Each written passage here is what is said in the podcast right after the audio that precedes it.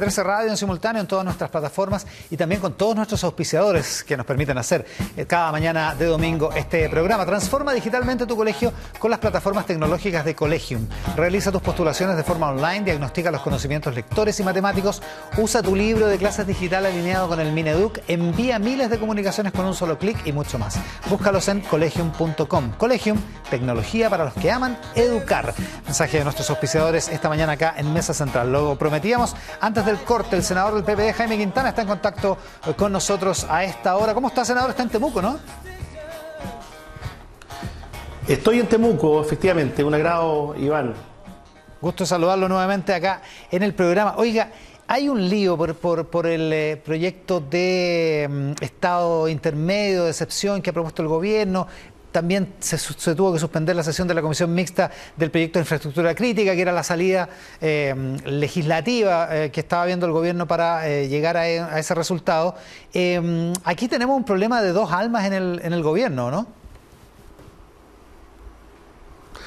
Yo creo que en cierta medida sí, pero tenemos un presidente que escucha. Yo tengo la impresión de que el presidente Boris tiene la mejor eh, opinión respecto, o sea, la, la, mejor disposición a tomar decisiones, a entender que esto es un conflicto serio, y eso significa escuchar también a esas dos almas, y creo que eso es lo que ha estado haciendo estos días. Entonces, claro, estamos dentro del plazo, no hay mucho, eh, pero habrá que tomar decisiones y ver finalmente cuál es el camino que se utiliza. Nosotros nos reunimos con bancada PPD Independiente el viernes pasado con el primer mandatario, le señalamos que estamos disponibles de apoyar esta fórmula, dado que tenemos hoy día un problema de fracaso de largo rato en la prevención, y también un problema estructural con las policías. Entonces hay que buscar una herramienta en donde las Fuerzas Armadas puedan auxiliar, pero eso no significa seguir estigmatizando la Araucanía, porque los problemas de inseguridad de mayor envergadura están en todas partes. Esto no es un tema nuevo, en gran medida se están pagando las consecuencias de malas decisiones que se tomaron en el gobierno anterior, una supuesta modernización policial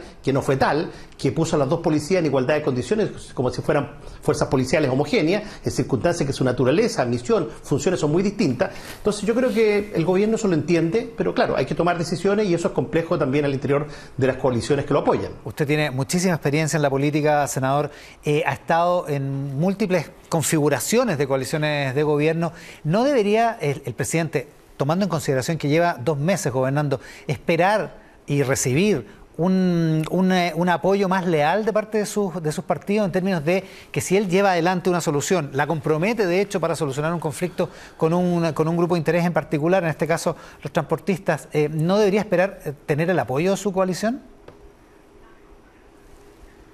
Bueno, uno esperaría que en general las distintas fuerzas políticas, los partidos que sustentan el apoyo al mandatario, entendieran que en momentos complejos hay que cuadrarse y que, que es el momento también para, eh, así como se le entregó un mandato y una confianza al presidente, confiar en que el presidente no va a hacer un mal uso de las fuerzas eh, armadas en el caso que se disponga de esa figura del uso de las fuerzas de mar aire, mar y tierra en circunstancias, ¿no es cierto?, de grave peligro inminente para la población. Aquí lo central es cómo cuidamos al país, cómo le entregamos más tranquilidad a las poblaciones.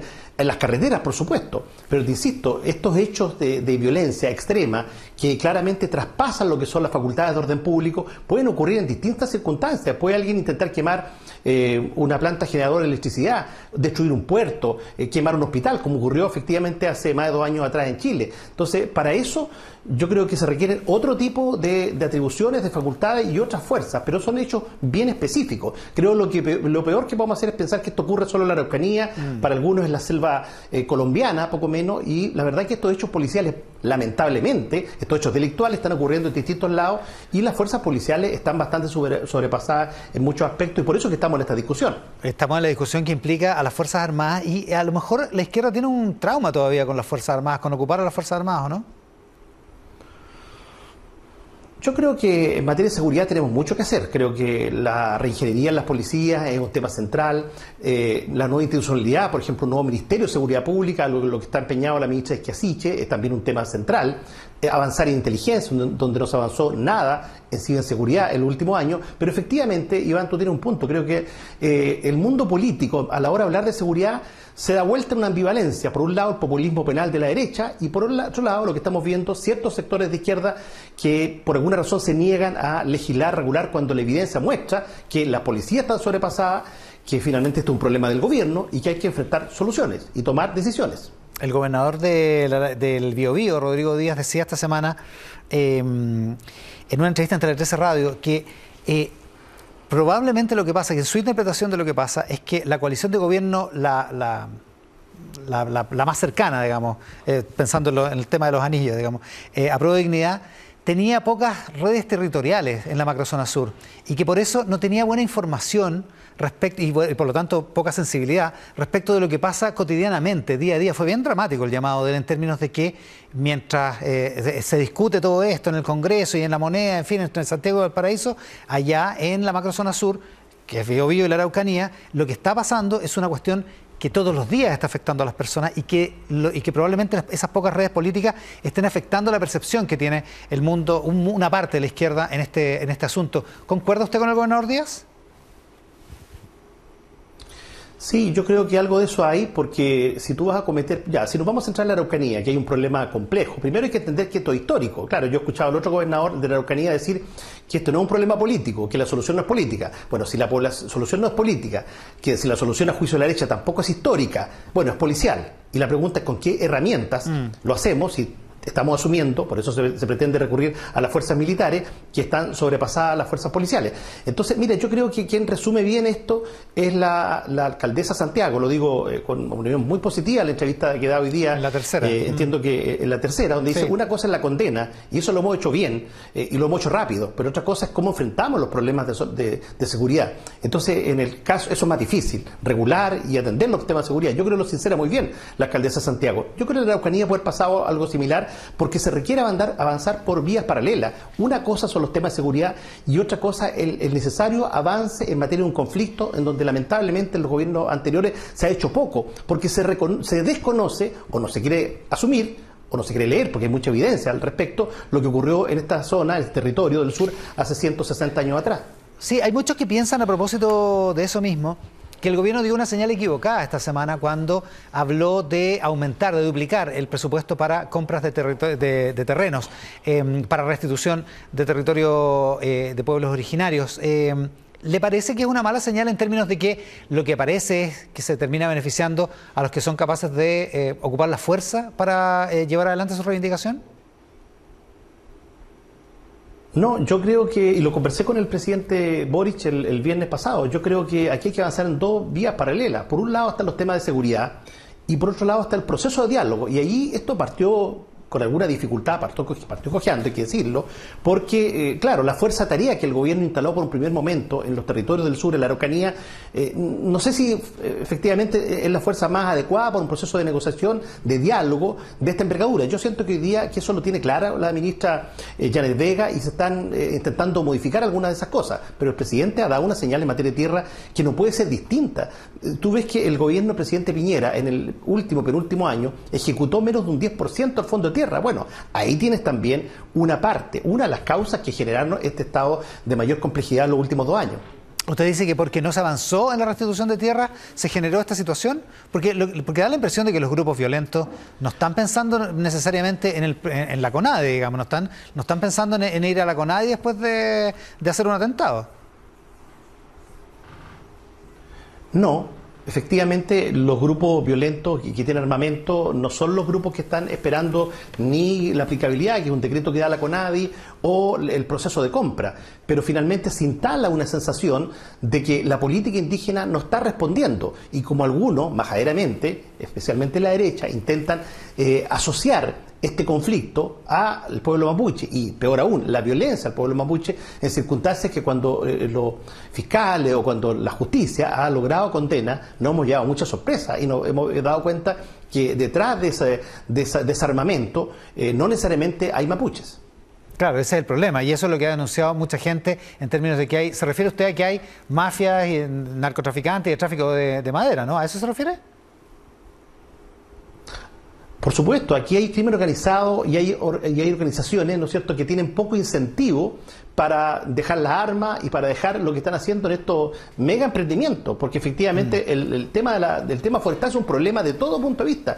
Y eso yo creo que este gobierno también lo tiene claro. Así como Bachelet el primer año, 2014, inició un proceso de conversación en serio con las forestales, no con los gerentes, con los grandes grupos económicos, un repliegue. O sea, mm. si tú ves hoy día lo que está pasando en algunas zonas de Brasil, en donde grupos económicos chilenos de celulosa están instalando plantas, bueno, podría ser también otras regiones del sur, donde, donde si la celulosa es un recurso que el país también necesita, pero se instaló esta actividad económica en el lugar más inadecuado para hacerlo, porque se instaló en el corazón de las comunidades. Entonces, cualquier conversación en serio, cualquier proceso de diálogo que va a tomar tiempo, más de un gobierno, significa en primer término entrar a conversar qué pasa con las forestales, porque hoy día esto se arrancó de las manos, se perdió el control de lo que pasa con las forestales eh, y esto cualquiera quiere beneficiarse con el negocio que significa el Metro Ruma o las materias primas para la industria de la celulosa. Ahora, el problema es que en la situación cotidiana la, gente no puede esperar, no puede esperar que, que, fructifique el diálogo porque pasa demasiado tiempo. El gobierno lleva un par de semanas totalmente inactivo en esto.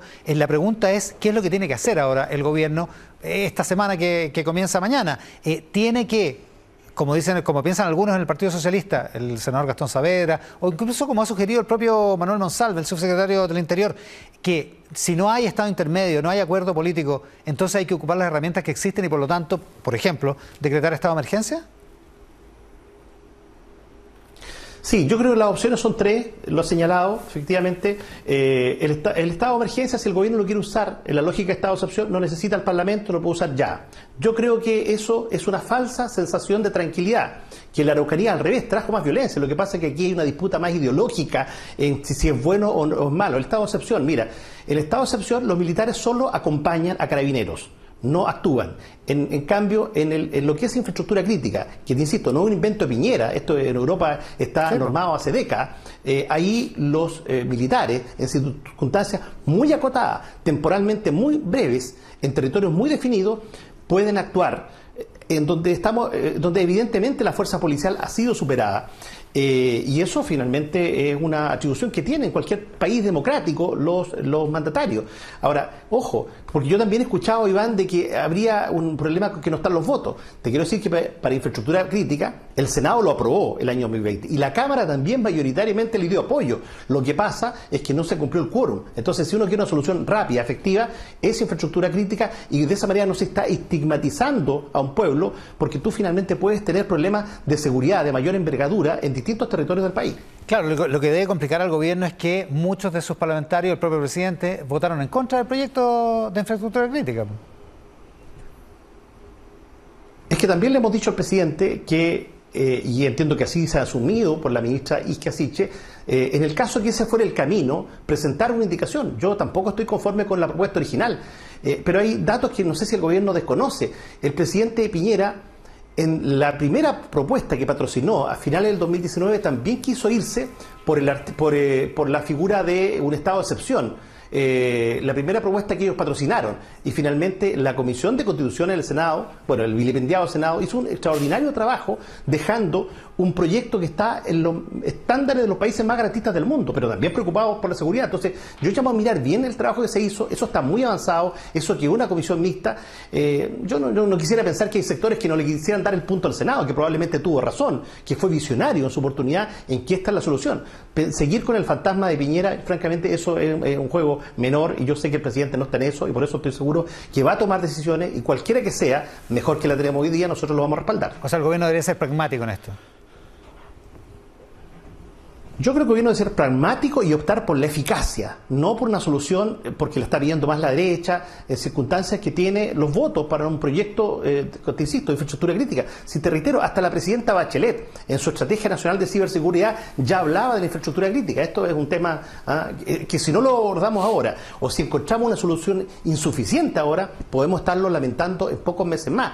Eh, porque eh, los problemas efectivamente en el sur del país no ocurren solo en las carreteras, ocurren cercanos a empresas, servicios. Con esto se puede resguardar la salud de las personas, en fin, múltiples eh, circunstancias y, espacios y lugares.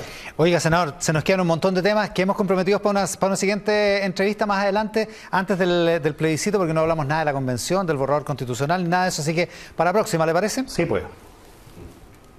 Con mucho gusto, Iván. Muy bien. El senador Jaime Quintana esta mañana acá en Mesa Central. Gracias por la gentileza, senador. Muy buenas, muy buenos días. Casi, no, buenas tardes.